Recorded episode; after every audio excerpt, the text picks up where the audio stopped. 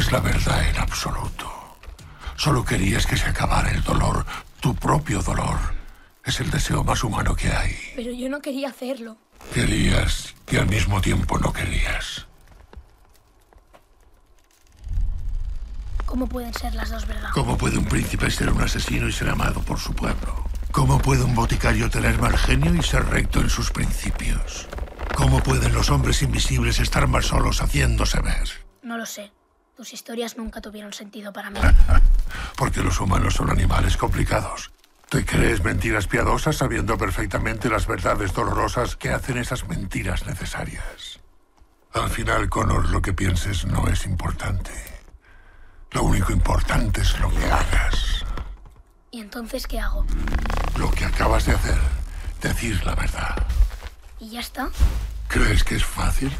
Preferías morir antes que decirla. De día de nuevo. De día de nuevo, creo que no nos saldremos de aquí todavía. Buenas tardes, don Simón. Muy buenas tardes. Sábado 16 de octubre, 5 pm.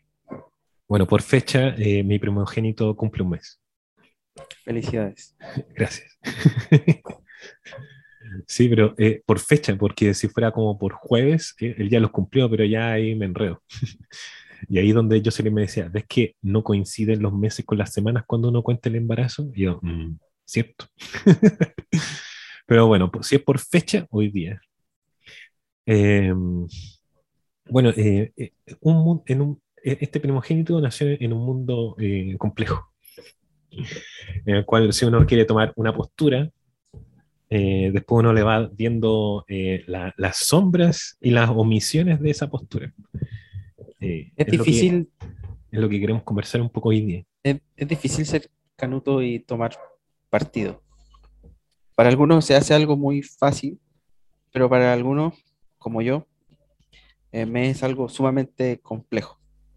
No solamente porque Jesús murió en el medio, Jesús murió entre ladrones, pero Jesús no murió ni a la derecha ni a la izquierda, sino que murió en, el medio. Em, y buscar un equilibrio, quizá en lo moral, en lo ético es fácil, quizá eh, en, la interpretación de, de, los tiempos también es fácil, pero en la política se vuelve un poco más complejo. Y vamos a comenzar con una cita de un economista del cual somos fans, porque es como un rockero economista. Eh, de hecho, pertenece a un partido político que se llama Por la Desobediencia, algo así. Ah, no, eh, sí, me acuerdo que tiene una frase bien compleja. Pero ¿qué, le, vamos a pedir a, alguien que viene de una cultura que también tiene arte historia? Una vez estábamos en, una, en una, clase de psicoanálisis en la, en la universidad y, y, el profe, la, la profe venía leyendo a un poeta griego y nos hizo detenernos y pensar, dijo, ¿Usted, ¿ustedes saben el peso de lo que significa escribir poesía en un país como Grecia? Con toda la historia que arrastra detrás. Y ahí la dejó. Entonces, ¿qué le Bueno, hay una película muy sabia de mafia que dice, nunca aceptes regalos de los griegos. Que con toda la historia es como entrar a hablar de comercio con un chino. Sí, su, su civilización se para en, eso. Eh, ah, claro, es un nombre complejo. Es como de. el nombre del partido de, este economista es como de. Nombre de como de molécula química. Es MRA25. el Frente Europeo de Desobediencia Realista. Está bueno, está bueno el nombre. Es como un nombre ya. Eh, ¿Cómo se llama? como literario. Tiene nombre de, de taller. De grupo de estudio, sí. De grupo de estudio, sí. Bueno, Yaris Varoufakis, que algunos lo, miran a huevo porque en, eh, en nuestro occidente eh, él escribió un libro que es como casi como eh, Economía for Dummies, pero en verdad, en verdad no es tan así. pero es importante porque siendo alguien que hizo carrera como profesor, economista, luego empezó a militar, eh, es, nombrado ministro de Economía eh, cuando Grecia ya estaba quebrada. Entonces, no es cualquier cosa que alguien con esa tarea, no con esa teoría, sino con esa tarea, eh, escriba sobre economía para explicárselo a personas que no son, que son neófitas en esto. Entonces, él escribió esta frase. Le está hablando la hija, de hecho. Dice, antes de la aparición de las sociedades de mercado, finales del siglo XVIII, la ideología dominante siempre tenía forma religiosa la desigualdad, el despotismo, la violencia de los que tenían el poder eran legalizadas como una situación natural por la gracia de Dios. Pero después del triunfo de los valores de cambio, eh, favorecido por las sociedades del mercado, eh, la ideología dominante tomó la forma de teoría económica. Bueno, el desarrollo después la idea dice, bueno, que la teoría económica es la teología de la modernidad. Y, tiene mucho sentido porque los centros culturales, los centros neurálgicos de la gran mayoría de las civilizaciones antiguas, estoy hablando del año 4000 a.C. hacia el presente, el centro neurálgico no es tan solo de la cultura, sino de la ciudad y la arquitectura, estaba, eh, con, eh, estaba direccionada hacia los templos, hacia, hacia los sacerdotes. Eh, si uno estudia en religiones comparadas, va a poder encontrar que no solamente los sacerdotes ocupaban la primero o segundo lugar de la pirámide social y política, sino también va a encontrar que eh, el pueblo y el mercado y la vida en sociedad giraba en torno al templo, entendiendo el templo como la sede del poder, pero también como la sede de sentido. Y, y, y, porque los templos y la religión era la sede de sentido, eh, no eh, había un conflicto eh, entre, entre poderes, porque el poder era el sentido y el poder era la religión y la religión era el poder. Entonces la cita de Parufaki no solamente se retrotrae al siglo XVIII o hacia antes del siglo XVIII, porque esa dinámica de, las religiones de las civilizaciones antiguas eh, cuajó muy bien con, el catolicismo apostólico romano. Eh, eh, y, por decirlo de alguna manera, hay muchas cosas que analizar entre ese tránsito, pero lo, lo, que si bien es cierto, es claro, es que el sentido ya no lo tiene la religión. Y uno va a buscar sentido a quien intente racionalmente poder pronosticarle el futuro. Y eso, como dice muy bien este economista griego, es, es la economía. O sea, a uno, le, a uno le importan pocas cosas, pero una de las cosas que le importan es no morirse de hambre. De hecho, sí, e-, él habla, bueno, en, términos más ateos, en, otro, bueno, sí, lo voy a sacar, voy a sacar la cita, pero él apunta eso después también, eh, ya que puedo darles encabezado de advertir de que tiene una connotación atea, pero rescatando, somos inteligentes, aquí los que nos escuchan van a saber rescatar. Un griego ateo, con un pasado tan, tan religioso. Por desgracia, por desgracia, la mayoría aplastante de mis compañeros de trabajo de los economistas. Eligen fingir que son científicos y así se acaban pareciendo a los astrólogos o a los teólogos que sacan a relucir pruebas matemáticas eh, sobre la existencia de Dios, en definitiva, a un clero que fomenta la ignorancia y el prejuicio de las personas que viven en un clima de ansiedad por la supervivencia y de miedo sobre el porvenir. Claro, pues todo, todo suena muy teórico o muy místico en, su momento, pero la, la, raíz de donde uno dice, bueno, ¿cómo es que uno, la gente se cree esto? O, nosotros, o sea, no es que la gente se crea eso, nosotros necesitamos pensar en términos económicos, pero ¿por qué eh, tiene tanta influencia? Es porque, eh, por más teórico que suene y abstracto, eh, o muy mecánico, cuando lo aterrizamos a la microeconomía, por así decirlo, es porque nos tocan nuestras necesidades básicas. Yo creo que ahí podemos hacer el link con, con Thomas Hobbes, y es que en realidad gran parte de las instituciones occidentales se basan en eh, escapar del miedo. Incluso el cristianismo, en su esencia más pura y más bíblica, es una forma de escapar del infierno y de llegar al cielo, en términos puramente matemáticos. Sabemos nosotros que tenemos una experiencia personal con Jesucristo y una experiencia personal con el Espíritu Santo y con la palabra revelada, que eso no es así, que jamás Dios te va a llamar por temor. Pero, pero en términos puramente silogísticos, el cristianismo es una, es una huida del infierno eterno. Em, el Estado es una huida del infierno, dirá Hobbes, del estado de naturaleza donde todos se matan contra todos.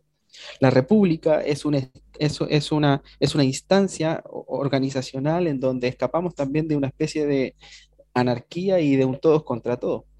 Entonces, al parecer, gran parte de nuestros fundamentos como, como Occidente son respuestas a el miedo. Y yo no quiero votar por un candidato por miedo. Por eso yo te quería preguntar, Félix, yo no voy a votar por nadie, voy a votar nulo. Porque no porque no vote por Boric, voy a votar por Cast. Y no porque no vote por Cast, tengo que votar por Boric. O, por Proboste, o por quien sea. Yo, es, y es como la típica eh, mentalidad un poco mediocre que yo veo, es como me casé con el primer hombre que me hizo ojitos, o me compré el auto que justo estaba al lado mío, o viajé justo al lugar donde me tocó. Es como no vivo la vida que quiero vivir, vivo la vida que me tocó vivir. Mm. Y esa lógica, un tanto mediocre y, de, temerosa, es la que yo veo en muchos y la que estaba en mí al tener que decidirme por uno o, por otro candidato. Pero yo ya decidí y yo voy a votar nulo. Te pregunto, ¿me transformo en un anarquista por votar nulo? Eh, bueno, lo conversábamos antes. Eh, yo tengo cierta afinidad con la teoría anarquista, no con el Lo que pasa es que el anarquismo eh, eh, levanta muchas sospechas y muchos prejuicios. De hecho, lamentablemente, por ahí unos amigos eh, hicieron un programa hablando sobre la teoría anarquista y lo, escuché y lamentablemente el 80% de lo que hablan son puros prejuicios. Pero no, no, dejan de ser ciertos. Lo que pasa es que es, parte del universo de las cosas que pasan cuando uno habla de anarquismo.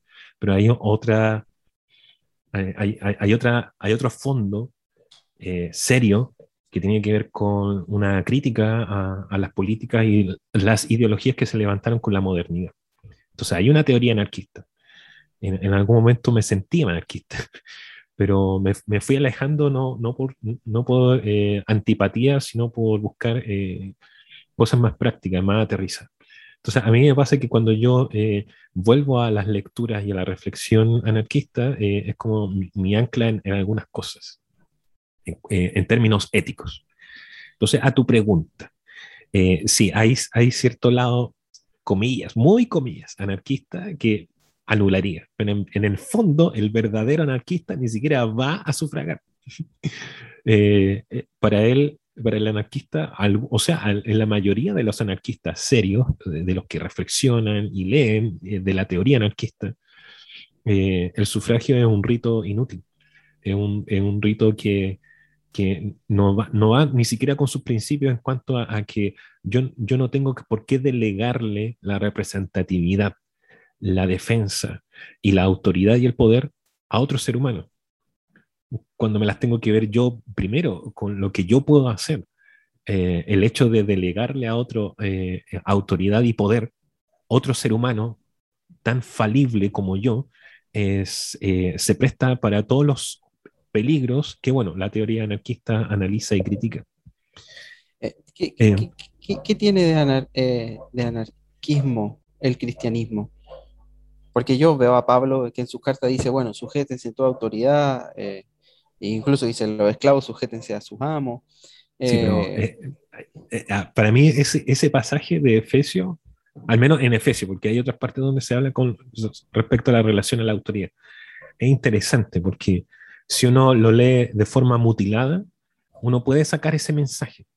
Pero cuando uno nota de que Pablo eh, profundiza o, se va a la otra parte de la vereda, y en un caso le habla a los esclavos y después le habla a los amos, pero cuando uno compara el mensaje que le da al esclavo y el mensaje que le da al amo, y además, y esto no es una interpretación, siento muy forzosa, porque siento que el texto lo explica por sí mismo, Pablo remata toda esa reflexión con algo que te da a entender de que hay una equiparación en eso.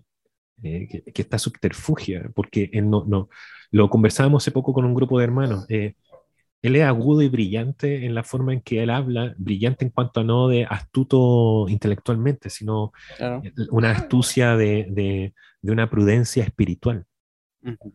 De que lo que busca eh, es que se haga un, un cambio en la, en la, forma de relaciones sociales desde, desde, dentro del corazón de la persona. No en la estructura de la sociedad ni en la estructura política. Claro, no, porque si él pone el, la crítica en ese lado, aunque está implícito, a, eso voy, está implícito en el texto, pero él esquiva esa posibilidad porque él no está llamando a una revolución. Imagina y lo hubiese, lo hubiese hecho y se hubiese plegado a, lo, a los movimientos eh, judíos antiimperialista, ¿qué sería de nosotros? ¿Seríamos anarquistas, yo creo? Sería un, celote más. ¿Sí o no? Eh, Jesús, tenía, Jesús tenía un discípulo celote, Simón el celote. Yo creo que Pablo estaba hecho un... Lo voy a decir, mira, esto es opinión personal. hubiera sido, suelta la herejía, suelta la herejía. Hubiera sido un libertario conservador. ¿Por qué? Y no un celote. Eh, porque claro, él hubiera hecho una limpieza violenta, muy prejuiciosa, muy legalista hacia adentro de la nación judía, pero siempre conservando la, postura conciliadora con quien eh, le, lo rodea como poder. Entonces, como pasó con el candidato este que me dijeron que le había tirado muchos palos. como le pasó al candidato cuando tuvo que hablar frente a Tomás Mochetti. Claro, yo puedo ser muy rígido con todos los que dicen y apoyan a Cuba y Venezuela, pero cuando me mm. tengo que meter con el que me hace casi un tercio del sueldo chileno, China, no, ahí me voy para adentro. Si puedo, ser muy, eh, puedo ser muy fariseo, pero cuando me tengo que levantar contra Roma, Bueno, entonces, a lo que iba, lo que a mí me, llama la atención de lo de Pablo es de que él no, claro, uno podría extraer ciertos principios un poco revolucionarios en cuanto a de que, en el fondo, y, cosas que él va diciendo de antes en la carta de Efesios, eh, no, no, existe, no debería existir tal diferencia entre un amo y un esclavo. Eh, pero él no va a atacar ese, lo exterior, la estructura, porque si no, no es que no esté en contra eh, a la lectura que, se puede hacer y que propongo, sino de que eh, eso pasa a segundo o tercer plano. Porque si él pone el énfasis en eso, nos perdemos del fondo que es que nuestros corazones cambien en cuanto a plantearnos dentro del reino de los cielos, no afuera, dentro del reino de los cielos, o sea, dentro de la comunidad, que yo pueda estar en igual condición de dignidad, y de honra respecto al, otro que es diferente a mí por una cuestión social del, reino mundano. ¿Por qué lo digo así? Porque se estaban abriendo y es muy, muy interesante lo que dijiste al principio, porque eh, Éfeso también, y le pasaba a otras ciudades, eran centros cosmopolitas que eran regidos por eh, templos que eran no solamente religiosos, o sea, lo que pasa es que nosotros hoy día tenemos esa ilusión de separar lo religioso de lo secular. Eh, yo creo que en la modernidad pasa, solamente que tiene otra, otro disfraz. Pero en esa época era en el templo, en el templo era la bolsa de comercio, el templo era el, el lugar donde eh, deliberar sobre las, eran pequeños senados, por así decirlo, mm. eran lugares de cabildo, eh, eh, se daba todas esas, esas dinámicas dentro del templo. Espérame, déjame, déjame, déjame. el Estado se vació de sentido, por lo menos aquí en Chile. Nadie acude al Estado a buscar un sentido de la vida, ni busca en el programa del presidente, de ningún presidente, el sentido de la vida. Em, por eso es, muy notable lo que está pasando, porque está pasando un equilibrio entre las visiones mesiánicas, porque el, socialismo, y esto lo grafica muy eh, bien. Querido profesor, hay una pausa para, para, algunos de nuestros espectadores. ¿A qué se refiere usted con esto del mesianismo? Así como una breve nota al pie para poder... Lo que hemos dicho en capítulos anteriores es que según Carl Schmitt, eh, él dice que los conceptos eh, eh, los conceptos filosóficos o políticos o, la política en sí misma no es nada más que conceptos teológicos secularizados. ¿Qué quiere decir? Que si eh, el Estado es una figura política, pero también puede ser que el Estado sea una figura teológica, pero secularizada. Puede ser teológico o si quieres puede no serlo, pero en el fondo siempre lo es. En el, fondo, en el fondo siempre lo es. El Estado siempre va a aparecer como una figura eh, mesiánica. ¿Y qué hace el Mesías? El Mesías redime. Eso es lo que hace el Mesías. El Mesías es el ungido, el Mesías es Cristo, y la misión de Cristo es morir por los pecados y redimir a la humanidad. Yo, vengo, yo a solucionarlo todo. Eh, confíen en mí. Exacto. Y según Eric Fegelin, un filósofo alemán, el socialismo y, el progresismo eh, y el comunismo ofrecen esa, esa, e, ese sentido mesiánico, pero secularizado en la política, que es una eh, un mesianismo inmanente. Ya no, no vamos a acudir a Dios ni a un Mesías, no. Aquí nosotros vamos a crear el cielo en la tierra. Esa es la promesa del socialismo. ¿ya? Y eso es lo que hay mucho, hay mucho de ello eh, en los corazones de, la juventud chilena y de muchos aquellos que van a protestar o que van a marchar pacíficamente, está esa idea, está esa esperanza, y esa esperanza es una esperanza mesiánica, ¿ya?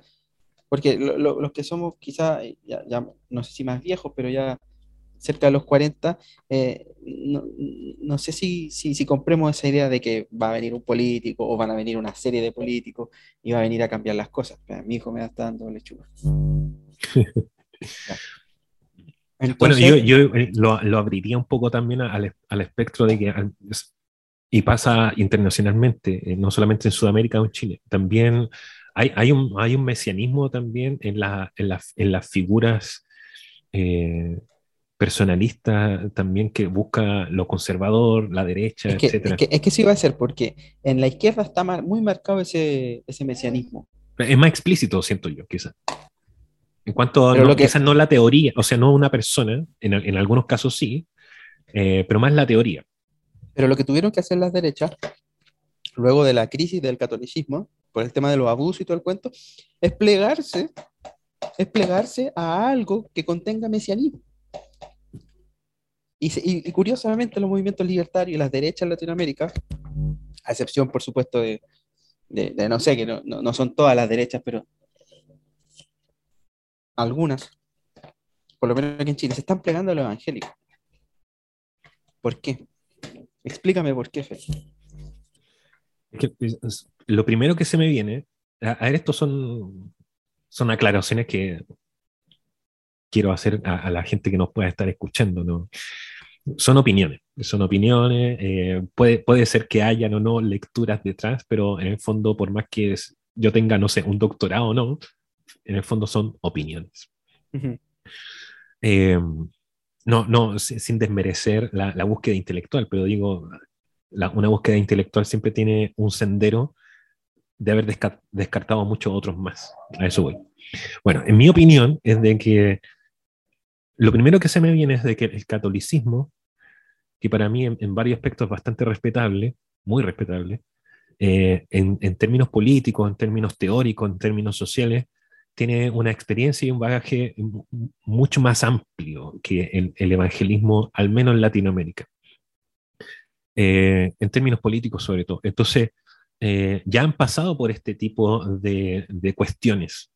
Eh, quizás sus problemáticas tienen que ver con otro, otros enfoques, otros énfasis incluso quizás más subterráneos, porque también por toda esta crisis eh, que no tiene que ver solamente con temas políticos, de los escándalos que han habido en la Iglesia Católica, claro, no es muy popular eh, llamarse católico dentro de la política, pero eh, Latinoamérica y Chile sobre todo están cruzadas por un gran aporte católico de ambos bandos, o en todos los bandos más bien. Entonces, como que quizá el catolicismo eh, dejó atrás la, idea de que puedan haber estos líderes o caudillos o casarse con una teoría, porque ya vivieron esa etapa. Eh, el evangelismo ahora, en un momento en que estuvo tan exento de esto, eh, está recién entrando. un poco desordenado, de forma muy subterránea en su momento, qué sé yo, pero ahora está emergiendo. Y entonces los líderes que se levantan, lo, lo, veo yo también en esta idea media como conservadora, libertaria, del partido, por ejemplo, republicano, del Frente Social Cristiano, eh, no sé qué de social tiene, en mi opinión, eh, no sé de qué republicano tiene el Partido Republicano, porque además el republicanismo es un concepto muy amplio, muy viejo, pues. entonces dentro del republicanismo uno puede encontrar, por ejemplo, un republicanismo de izquierda, eso lo dejo ahí porque ojo con eso, ¿no? que no se coapte ni se, ni se monopolice el concepto. Hay república imperial. Claro, hay república imperial. Sí, e, es un concepto que viene de la Revolución Francesa, entonces se presta para muchas cosas. Entonces, ojo, cuando alguien hable de republicanismo hay que saber de, qué bando es, porque el republicanismo no es de derecha. Eh, eh, exactamente. Entonces, el, evangélico, siento yo, eh, está más propenso a, a todo eso rudimentos que ya se dieron hace 50, 30, 40 años atrás desde otros lugares de la religión como el catolicismo. Entonces, si se levanta un líder que, o un movimiento que te dice que aquí el enemigo es uno solo y es la izquierda, y la, con apellido, izquierda radicalizada, eh, entonces todos vamos para allá porque se, se erige este movimiento como algo mesiánico porque te pinta primero quién es el demonio y quién es el infierno ahora y hacia allá tenemos que atacar y que nosotros tenemos la potestad y la actitud, siento yo, mucho más que la teoría, porque teoría tiene poco, pero tiene más actitud que teoría. Y eso es lo, lo que fascina y lo que seduce de esta... Por eso lo, siento yo que apela muy a, lo carnal, eh, y con esto me estoy refiriendo a términos muy, muy canutos, apela muy a lo carnal este movimiento. Eh, seduce desde el temor y el, y, el miedo. Eh, yo voy a exorcizar a Chile de, no sé, de la izquierda. Yo, voy eh, yo eh, me presento como el movimiento que nos va a salvar de la pobreza, de la inflación, etc. ¿Pero lo vamos a hacer con amor o lo vamos a hacer burlándonos? Burlándose. Por eso, por eso yo siento de que, y me, y me llama mucho la atención de cómo estos movimientos no han aprendido de lo que pasó en Brasil. Porque, no sé, pensarán que somos muy, muy, muy perfectos, muy, muy sanos para pensar de que eso no nos va a pasar. Y es lo que suele suceder en, en todos los movimientos políticos, como de, ¿qué, qué, qué, nos hace pensar de que lo que ha sucedido afuera no nos puede suceder en cierto grado a nosotros? Pero no con eso no quiero pensar de que podemos ser novedosos en ciertas cosas, pero también tener un poco de, de, sensatez de decir, bueno, ¿por qué no cuidarnos de esto?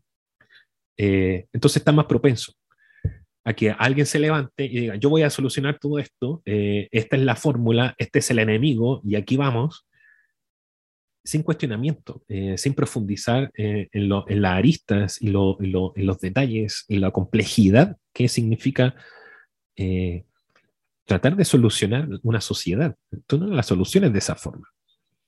Eh, y siento yo de que también lo que seduce es que con mucha vehemencia, eh, y eso no es muy teórico, es más de una cuestión de actitud, de seducción y de sensualidad en tu discurso, con vehemencia tú propones medidas a corto y mediano plazo para solucionar cosas que no espantan de lo que está sucediendo, pero son, son medidas ingenuas porque no tienen, no contemplan las consecuencias sociales de eso, no contemplan el escenario internacional de las soluciones que tú traes, pero sí eh, te satisfacen como una droga a corto plazo de lo que a ti se te alimentó como un espanto.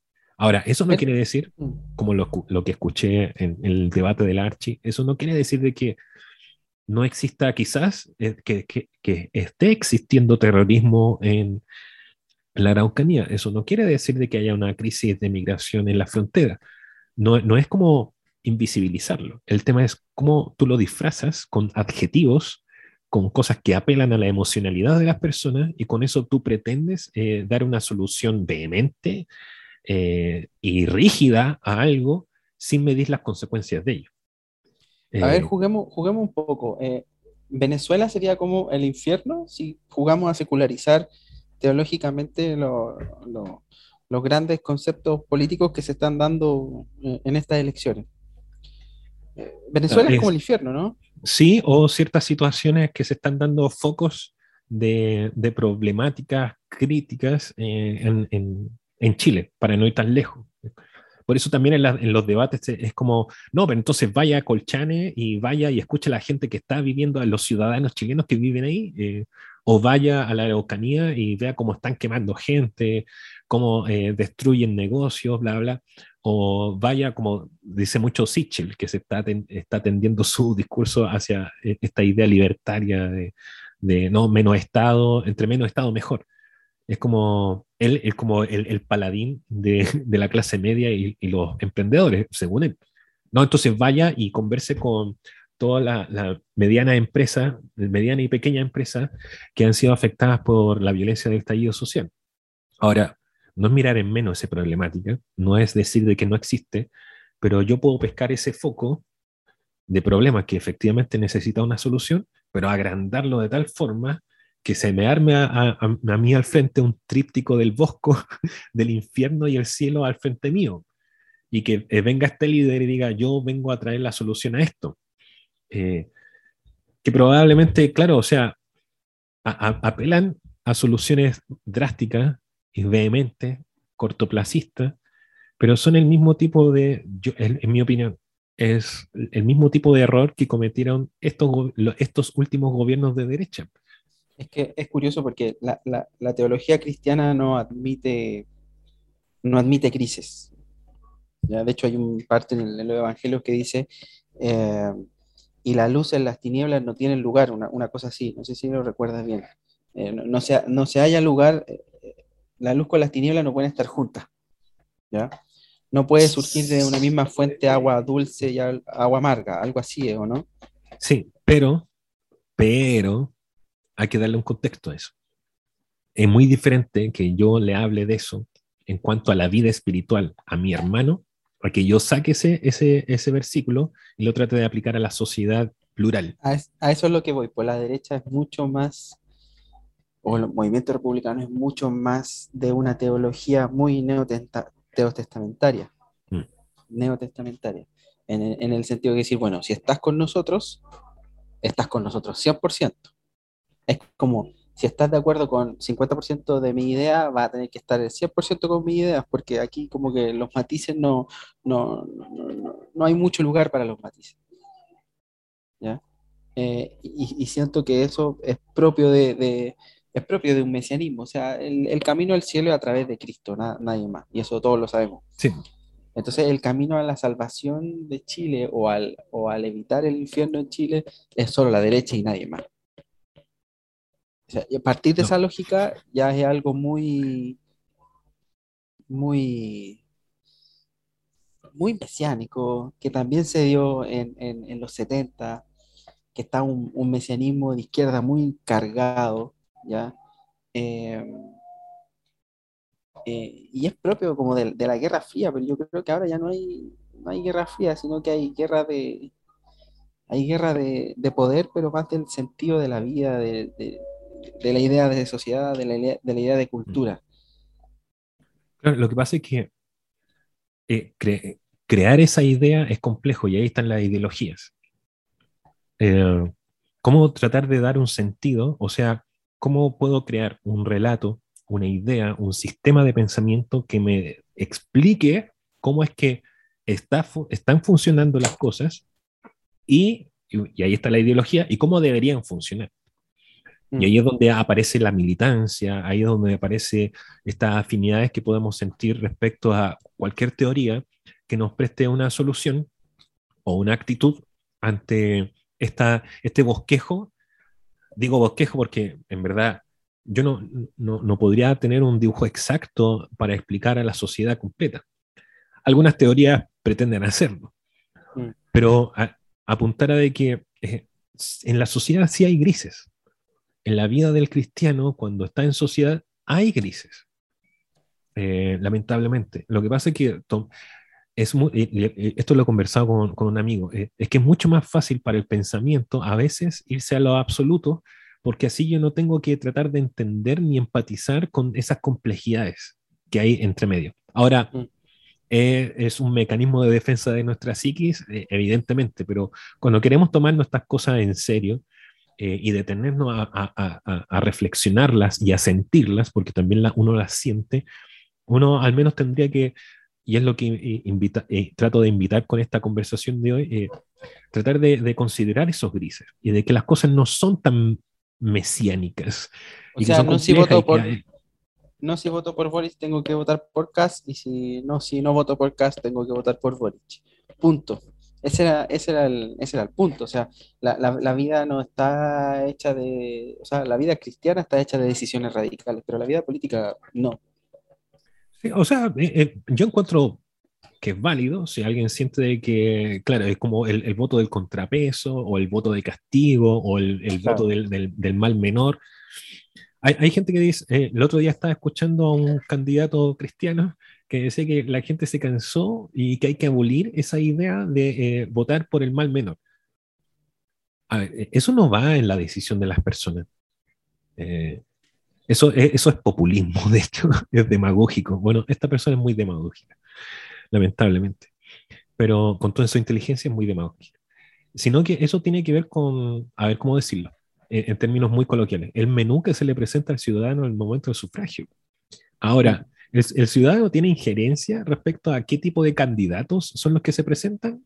No sé, eso ya es muy, más complejo, porque no, habría, pero... que hacer, a, habría que hacer masas y entrar a militar en ciertos movimientos para poder levantar liderazgo, o lo mínimo, no sé, ir y participar de las primarias, que algunas personas lo miran como muy a huevo, pero esa es la idea de las primarias, como preparar el menú de lo que viene en, el, en la papeleta siguiente.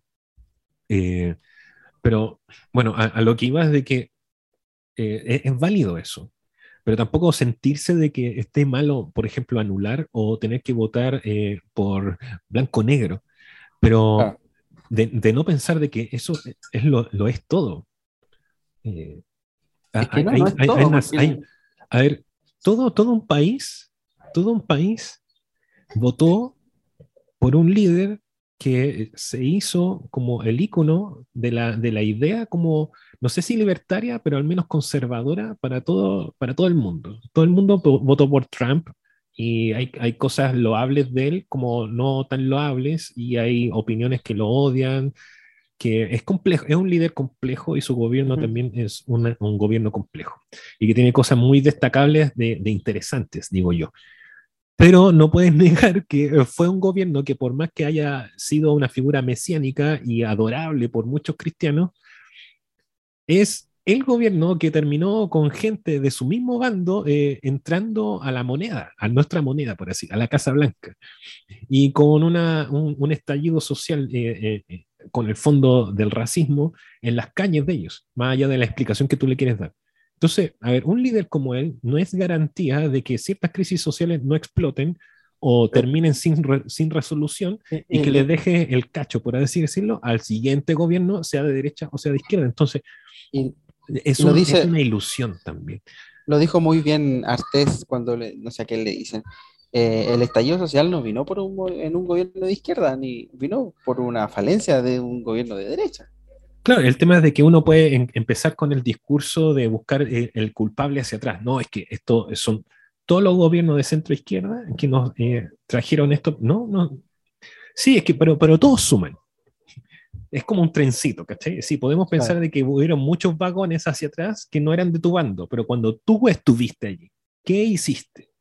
Claro. O los que hoy día se levantan así, ¿en qué momento estuvieron ahí? Porque pueden criticar mucho a la izquierda y todo eso, que es, que es, es el satanás de, de, este movimiento, pero entonces, ¿y qué hicieron ellos cuando todo esto se estaba preparando? Entonces, ahora, ahora parece de que esto fuera como lo culpable, pero eh, ¿dónde estaban ellos cuando todo esto sí. se estaba germinando? Pero bueno. ¿Qué reino eso... construyeron? ¿O para quién construyeron un reino? Sino para ellos mismos solamente. Entonces, eh, cuando tenemos estas inquietudes, cada uno de, de, nosotros, de los que estamos aquí conversando, de los que nos están escuchando, y sobre todo hermanos en la fe, nos planteamos eh, de, de, cómo mirar esto. No es que esto es muy complejo, entonces me, mejor me hago apolítico. El otro día escuchaba a un amigo o conocido nuestro que hablaba sobre, en otro podcast, bueno, lo, lo, apolítico también es político. Entonces, cuando tú quieres eximirte de esto, ya estás ejerciendo una opinión que también termina siendo política, aunque tú no quieras. El que anula también está haciendo una presencia sea, sea por la, a ver, si mi intención de anular es porque no me gusta ninguno de ellos, de los que me ofrecen, eso también es un gesto político y probablemente la persona que lo hace lo sabe. Pero también es político el que anula con el corazón de decir, no, es que al final siempre son lo mismo y aquí al final igual siempre va a tener, terminar eh, trabajando y, quemándome los Igual el lunes va a tener que levantar a las 6 de la mañana. Claro, y da lo mismo. Bueno, eh, ese da lo mismo también es un gesto político y también influencia. Bueno, eh, hay opinión al respecto de muchas formas, pero a lo que voy es de que es complejo y no nos podemos casar ni dar la vida por un movimiento específico. Eso nos niega, creo que quizás lo vamos a conversar más adelante, este, esta inquietud que hay sobre militar o no militar en partidos, eh, o hacerse parte de ciertos movimientos sociales o no. Eh, un cristiano debe hacerlo, ¿no? Eh, yo, yo lo que siento es que es válido mientras que tú sientas en el fondo de que tú no puedes de, desvivirte por ello o incluso enemistarte de forma violenta con otras personas o llamarlas casi como que no son cristianas por el mero hecho de que tienen una diferencia teórica. Y es por eso también un poco el fondo eh, de pantalla que puse, que es un, es un, momento muy especial del guion de esta película, eh, que un, monstruo llama. Eh, el niño le está preguntando, bueno, no sé, el, el, el subtítulo ahí, pero le dice a este monstruo gigante que han estado dialogando durante toda la película, él le dice, ¿cómo pueden ser ambas ciertas? De que alguien puede ser bueno y a la vez malo. Bueno, es que Así es la sociedad, así es la historia, así es la economía, así es la macroeconomía, así son la ideología, así, así lo es todo. No hay, eh, no, no hay este absoluto, bueno malo, luz, tiniebla, agua dulce, agua amarga. Eso es para otros ámbitos mucho más profundos eh, y cuando estamos hablando en, términos como de, de, hay algo en común entre nosotros. Por ejemplo, la fe. Yo le puedo hablar de estos versículos a hermanos que estamos creyendo lo mismo porque seguimos, se supone, un, mismo camino. Pero cuando vamos a, temas que tienen que ser aterrizados a la vida en sociedad, yo no, yo no puedo llegar y ser absoluto porque para un problema, para algo que yo estoy buscando una solución, inciden en muchos factores. Entonces, eh, ahí está lo complejo y por eso necesitamos del otro eh, para parlamentar, para dialogar, porque los problemas tienen muchos puntos de vista en los cuales tenemos que llegar a un consenso. Es curioso porque eh, gran parte de, los evangélicos que yo conozco van a votar por Cast, porque son radicales en el sentido de defender aspectos de la fe como el aborto o el matrimonio homosexual, pero no son tan radicales cuando abordan otros aspectos de la fe, como la idea de justicia, la idea de eh, ayudar al extranjero o la idea de, de probidad, mm. de, de, rectitud. Porque hablamos de que Cast estuvo más de 20 años en la UDI y, eso fue lo que le sacó en cara a Moschiati en, eh, en el programa de Mega cuando usted te dice, bueno, usted como estuvo toda su vida militando en la UDI y ahora como que se hace como el desentendido de que usted participó en, el lucro de la educación, usted participó en el lucro de la salud, usted participó en el lucro de la vivienda, eh, usted fue muy eh, oficialista en ese sentido cuando ellos estuvieron en el poder, el primer gobierno de Piñera, y ahora se hace como el desentendido, como que si hubiese salido de, la nada. Y, claro, o sea, si, uno va a aplicar la fe, uno no la puede aplicar parcelada, uno tiene que aplicarla en todo. O sea, uno puede saber de que a ver, como un, cristiano sabe que no tiene los papeles limpios, por así decirlo, en cuanto a biografía. O sea, todos somos cristianos porque nos rescataron de un lugar. A, lo que, a lo que voy a decir que tampoco es como pensar de que siempre uno va a ser de la misma línea, pero al menos hazte cargo de forma honesta de, de, eso. Y, y, a mí me pareció brillante también esa, e, esa confrontación, porque, claro, o sea, ahí la, la sonrisa cínica de este candidato eh, hasta ahí llega y no sabe cómo hacerse cargo y tampoco lo responde. Tanto que eh, lo que pasa es que he visto también en, YouTube mucha gente que dice, no, eh, ahí por la, el, el, debate de Archie, no, que ahí eh, Cast desenmascaró a Boric porque él no responde las preguntas. Sí, pero Cast también hay otras preguntas que no responde porque su cinismo no es omnipresente. Como el cinismo de todos. Claro, o sea, si yo digo, bueno, decir, usted tanto que critica a, tu- a su sector, pero usted estuvo cómodamente allí eh, casi 20 años y ahora es como que usted sal- surgió de la nada. No, pues usted fu- fue parte del problema eh, todo ese tiempo. Entonces, ¿cómo se hace cargo de eso? Incluso cuando tiene una salida que es muy de derecha y que es justamente lo que la gente, incluso de- la misma de derecha, busca eh, purificar, por así decirlo en términos religiosos, cuando le dice eh, Mochati, bueno, ahí vemos de que ustedes como los de la derecha hacen lo que siempre se le ha criticado, de que pueden ustedes postergar los principios en pro del dinero. Eh, entonces ahí uno ve de que a- al parecer estos, mesías, estos mesías, eh, que parece que tienen como la política que es de la luz, como ese comentario que me hiciste sobre ciertos candidatos que dicen, no, es que esto es votar por la luz, eh, tiene sombras. ¿Por qué? Porque hay seres humanos metidos ahí. Hay- y no solamente seres humanos, sino historia. La, la historia arrastra estas consecuencias, esta... Va, Eh, va- va a llegar un punto, va a llegar un punto en donde nosotros vamos a tener que ser radicales en nuestra fe. Y si somos radicales en nuestra fe, tenemos que hacerlo en, en- en lo- todos los aspectos en los cuales queramos involucrar. Y cuando menciono todos los aspectos, son todos los aspectos. Yo no puedo, por un lado, decir, como la parábola del buen samaritano.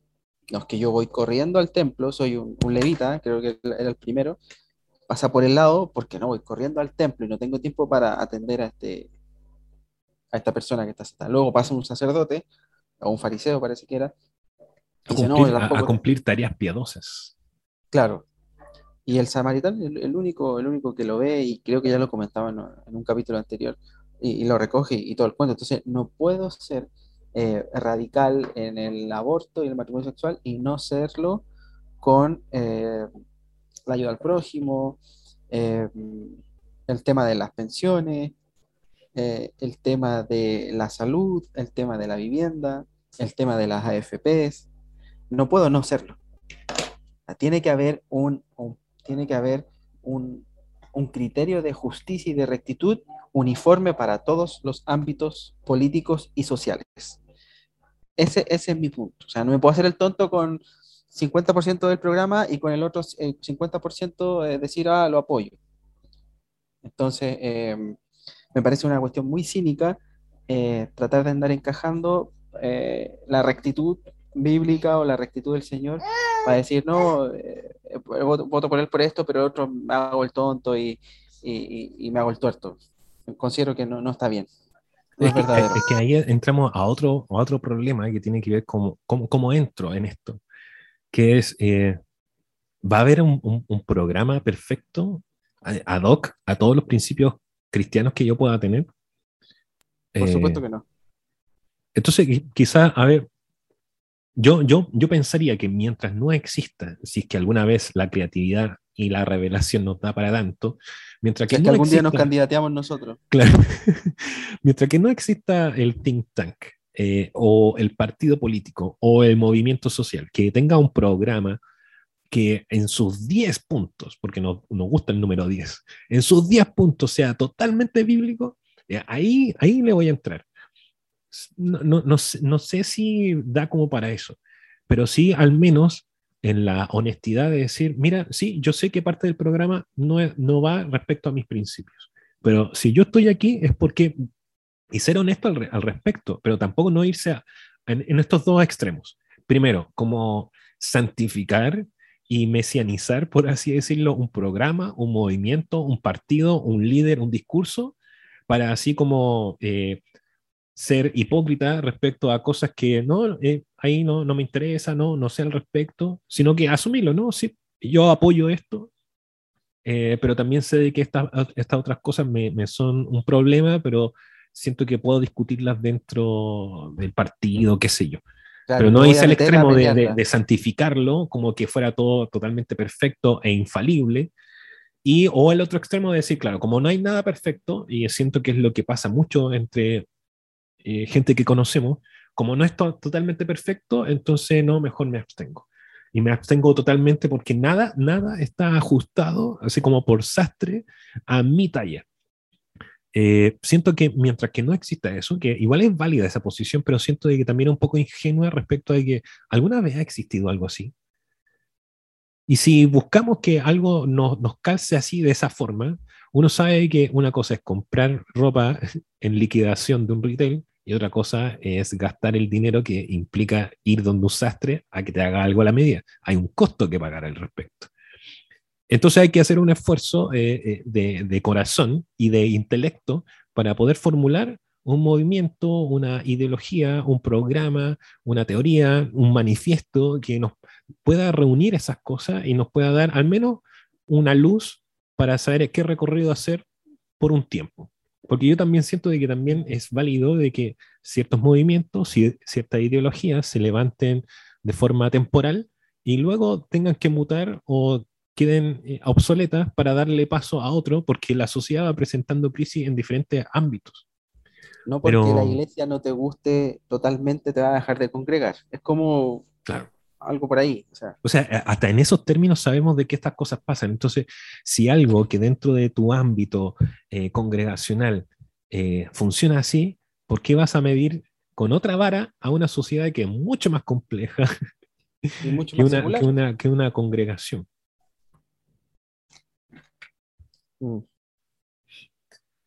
Entonces, eh, yo, yo, siento que eh, no, no, hay que ser tan rígidos, pero sí, pero eso no quita de ser críticos. Pero tener, tener cuidado nomás de, de no santificar y no hacer de un, mesías, de un mesías secular las teorías, la ideología, eh, etcétera. Porque las cosas son más, más complejas. Eh, también un discurso parecido se levantó en Brasil y mira cómo está Brasil ahora socialmente. Eh, entonces, incluso por más radical, por más eh, vehemente, cínico, sarcástico que pueda ser tu líder, tenéis que pensar que la sociedad es mucho más compleja que simplemente ese, ¿cómo, cómo decirlo? Ese líder brillante o, aparecido. Eh, que las cosas también tienen consecuencias. Entonces, que no todo termina allí, que tienes que ser conciliador o, ser radical en ciertas cosas y en otras tener que ser más tolerante. Pero siento yo de que eh, es parte también de la cultura que necesitamos crear dentro de nuestras congregaciones, de aprender a conversar, aprender de que hay, cosas que se, que se hacen consenso respecto desde la sensibilidad del otro. Eh, yo, le, yo le diría, por ejemplo, yo, yo quiero votar nulo pero no por una cuestión radical, sino porque quiero ser consecuente con lo que creo y con lo que pienso. De los candidatos más que de los programas, porque los programas, como tú decís, son todos eh, falibles. Pero, pero claro, eh, aquellos que ponen la fe por delante para, como criterio para votar por uno o cual mm. candidato, eh, les diría que apliquen la fe a todo, a todo lo que a todo lo que implica el candidato y su programa. Sí, y si van a votar por alguien, si van a votar por alguien, no digan que es por la fe, porque no es así. se me venía como una, una, una, alegoría a, esa, a, esta, a este tema de, de, cómo uno se fija en los programas. Cuando uno tiene, tiene esta inquietud abierta, porque hay personas que ya lo tienen como fijo. Es como cuando estás en, en los videojuegos y tienes que elegir entre automóviles. unos tienen mayor agarre, otros tienen menos, ah. otros tienen mejor eh, aceleración y otros, eh, otros menos, otros son más ligeros y otros pesados. Entonces, como no hay auto perfecto, es según lo que tú necesitas eh, o lo que estás buscando. Y además depende de la pista. A mí me pasa que mi voto es más por lo que yo siento que necesita el país como sociedad y como cultura en este momento pero también pienso de que no es como que esto es perfecto y de aquí en adelante va a ser siempre la fórmula, sino que en este momento Chile necesita esto, o, o creo yo que está, Chile está siendo juzgado en estos temas que, al menos por este lado, esto trae un poco más de solución, pero no es perfecto. Y eso no implica que yo cuando vote eh, no tengo que estar atento también a cómo sigue todo esto. Si eso es, lo otro que también aprendimos. Eh, el, sufragio no es la única instancia y ya voté, chao, me olvido, voy a seguir con mi vida y nos vemos en cuatro años más, sino de que tengo que ser partícipe en la, en la medida que puedo. Ahora, ¿qué otras instancias yo tengo para participación? es el desafío que tenemos como cultura en Chile. Eh, al menos yo, yo siento, eh, y quizás estoy siendo reiterativo en esto, de que como cristianos entendemos, y ahí un poco agarrándonos de nuevo al texto este de Efesios, de que en las instancias cotidianas yo también estoy ejerciendo una influencia, quizás no masiva, no voy a cambiar la historia de Chile, etcétera, y también cuidado con esos discursos medio así como de vamos, vamos a renovar Chile y con esto vamos a ungir todo el país y todo va a cambiar. tranquilo, tranquilo, cuidado, cuidado con esos discursos. Eh, sino de que eh, ir, ir ejerciendo ciudadanía en medio de esta otra ciudadanía, de a poco, en la forma en que yo tomo eh, decisiones, en las cuales trato de ser lo más probo posible, que no, no participo en corrupción, eh, a, escala mínima, a eso me refiero. A, hacer, a, tratar de ser lo más excelente posible en lo que hago, y no solamente en mi trabajo de oficio, sino con mi actitud, con la forma en que yo me relaciono con los demás, etc. Como para, como para ir cerrando, eh, ¿votamos por fe o votamos en fe? ¿En qué sentido? que mi voto se refleje en mi fe o que mi fe se refleje en mi voto. Yo creo que es por, es por, fe. De que eh, yo estoy, yo estoy generando un, un, grano de arena, ah, estoy sumando algo, algo que eh, va más allá de mi voto o va más allá de lo que pueda hacer mi congregación en acción o en oración. La sociedad es, muy compleja. Eh, y por, más allá de que tengamos revelaciones del Señor, también hay otras cosas más que quizás Él nos está eh, guardando porque quizás no, no, tenemos la aptitud para hacernos cargo de lo que Él quisiera entregarnos. Con eso estoy siendo bastante carismático. Pero tener la noción de que se hace lo que podemos y, que la realidad es compleja y de que tampoco no me, me puedo cerrar algo y de que eh, esto puede variar en el tiempo. Eh, hay cosas, incluso cuando vamos a la Biblia, también el, Señor, eh, dentro de un proceso que dijo de, que iba a ser de una forma, en su implementación, en la forma en que lo lleva a cabo, va variando en, el modo en, que se va ejecutando esto. Entonces, a veces las cosas no son cerradas, es como el, es como el clima. a ver, que, de que va a existir un nuevo día mañana, eh, probablemente lo va a existir, pero de que si va a hacer más calor o va a correr viento frío, lo, vamos viendo eso. El mm. tema es cómo no, no, nos paramos frente a eso. Entonces yo sumo con mi voto, pero no, no, no, no se resuelve todo el sentido de la vida en eso, ni tampoco cuando yo apoyo una teoría, etcétera yo lo hago por fe en que yo sumo con esto, pero voy a seguir atento a que necesito ser, sumar más cosas a esta acción. Esta es una acción de muchas otras más. Voy a hacer el papel de, malo acá. Voy a poner la corbata. Ya, pero eh, Boric está a favor del matrimonio, de la adopción homoparental. Pues, entonces, si yo voto con él, ¿qué? ¿Me hago el tonto por eso? ¿Está bien que un cristiano vote a favor de la adopción homoparental? Es que, es que, es, eso, es que eso será absoluto. No, pero si la pregunta no es si eso es absoluto o no, la pregunta es, ¿está bien? Como cristiano, apoyar, porque el voto es un apoyo, un grano de arena, apoyar algo que va en contra no solo de los principios básicos, sino de, la línea eh, de un aspecto importante de la fe, o de la Biblia, si tú querés. O sea, si lo reducimos a eso, no, no está bien pero lamentablemente no se reduce su programa a solamente eso. Entonces, por supuesto. entonces, a lo que voy con mi respuesta de que yo creo que la pregunta está mal formulada y está generando una mutilación de datos y factores que no es justo hacerlo. Es que eh, si aplicamos ese mismo criterio al otro lado de la vereda, podemos decir lo mismo. Es que por eso también antes te decía, y, tengo noción de eso, estoy al tanto, eh, que yo creo que lo más decente, lo más honesto, es hacerse cargo efectivamente de esas sombras o esas cosas que no comulgan directamente con mi fe, pero hacerme cargo de eso. Mm. Eh, y, yo siento que, eh, eh, y eso lo hacemos constantemente, ¿sí? no, no, no, tiene que ver con que en esto se, se, nos juega la vida o yo estoy generando un pacto con mi voto. No, porque, claro, efectivamente, si yo después reclamo de que, oye, Boric, ¿cómo estás a favor de, no sé, la adopción homoparental? Ya, pero tú votaste por él. Ya, entonces, cuando uno quiera levantar la voz al respecto, no es que te anule, a eso voy, no es hacer absoluto, sino que, bueno, hacerlo con el respeto de decir, sí, yo lo apoyé y en esto no estoy de acuerdo, pero creo yo de que entonces hay que entrar a estudiar la complejidad de este tema, etc. Pero, pero al menos hacerlo con esa franqueza y esa honestidad. Y de que, y a, lo que iba con el ejemplo, uno lo hace a diario. Eh, no sé, un, hermano cristiano teniendo eh, la teniendo el dinero y el, poder adquisitivo para poder hacerlo, compra una casa.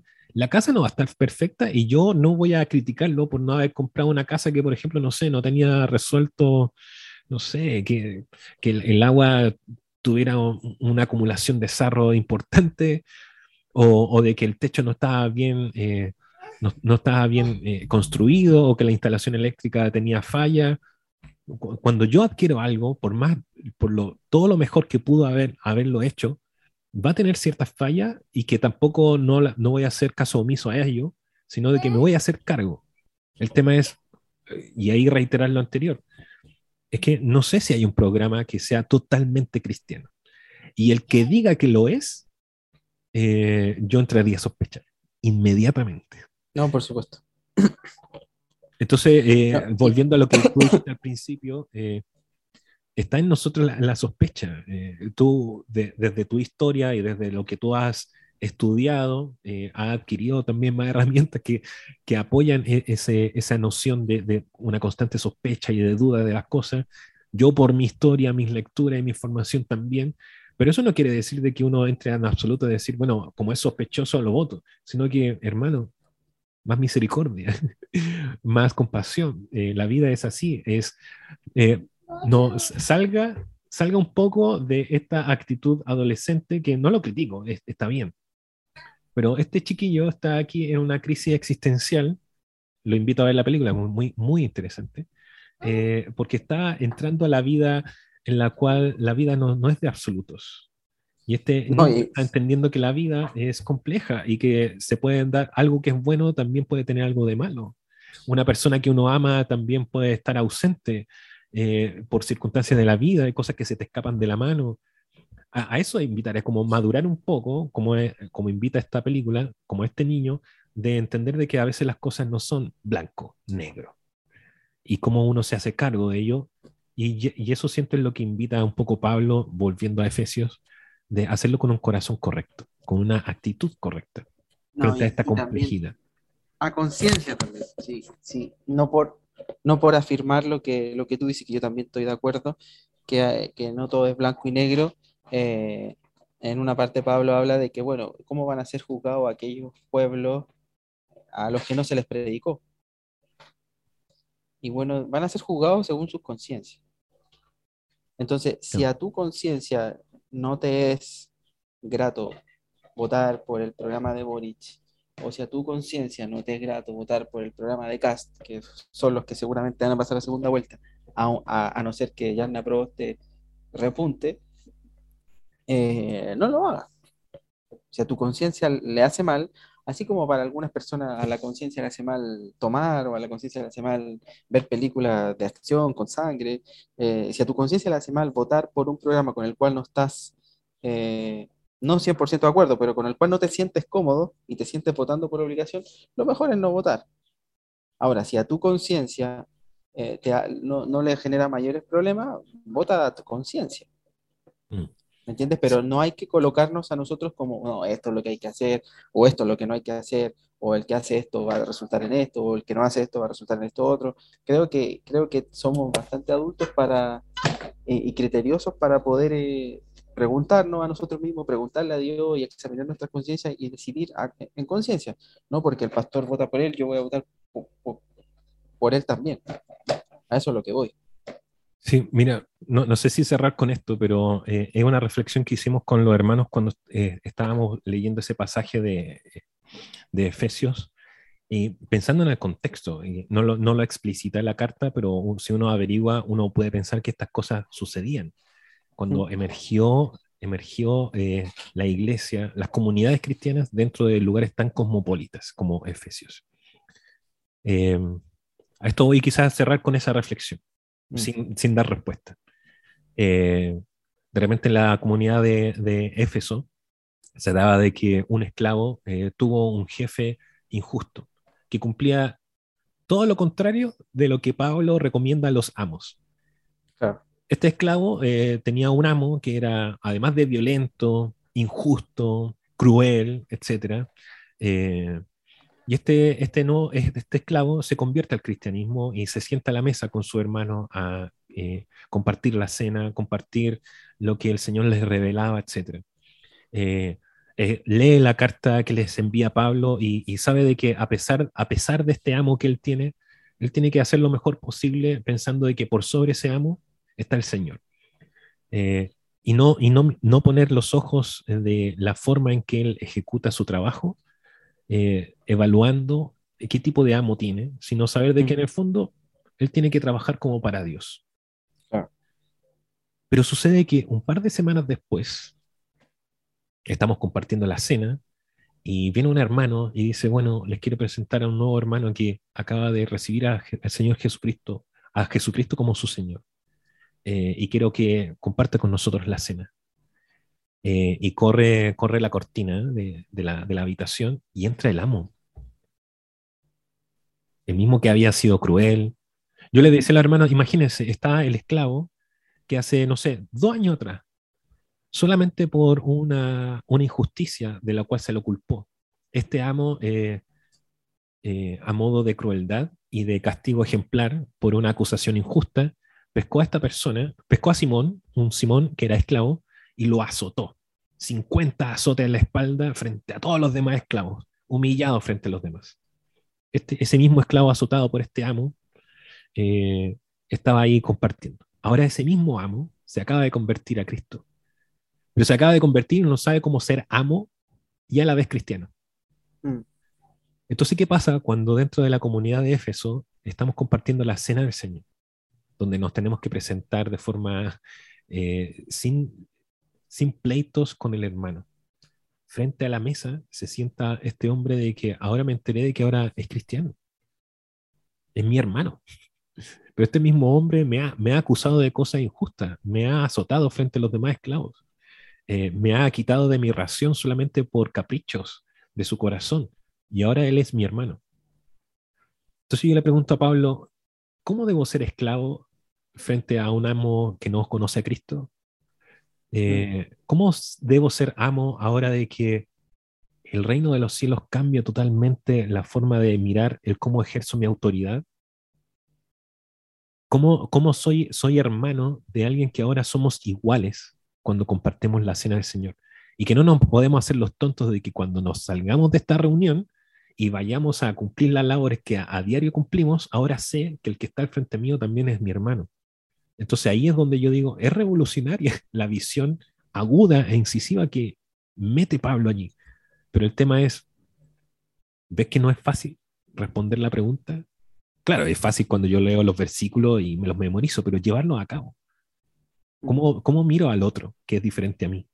O que ahora somos iguales en cuanto a la fe. Porque puede ser de que el amo diga, yo me convertí, pero ninguno de mis esclavos es cristiano. ¿Cómo debo ser amo con ellos? Entonces, la mirada del reino de los cielos lo cambia todo. Pero también me hace eh, eh, entender de que no es fácil eh, hacer convivir los principios y de que la realidad es así de compleja. Mm. Eso. Quedémonos con, quizás con esa reflexión. Complejo. Sí, que el, Señor nos ayude a madurar en nuestro discernimiento y, en la forma de abordar estos temas que mm. Nos incumben no por politiquería, sino porque se toman decisiones que son relevantes para nuestra sociedad y para nuestras familias también, mm. pero que tampoco son absolutas. Eh, con una decisión que tomemos no se va a caer el mundo si nos equivocamos o no porque esto está sometido a muchos factores. Entonces ahí hacerlo por fe, de que Dios será nuestra luz en cada paso que, tenga que tengamos que tomar como ciudadanos y como nación. Nos vemos, Nos vemos Gracias por esta conversación.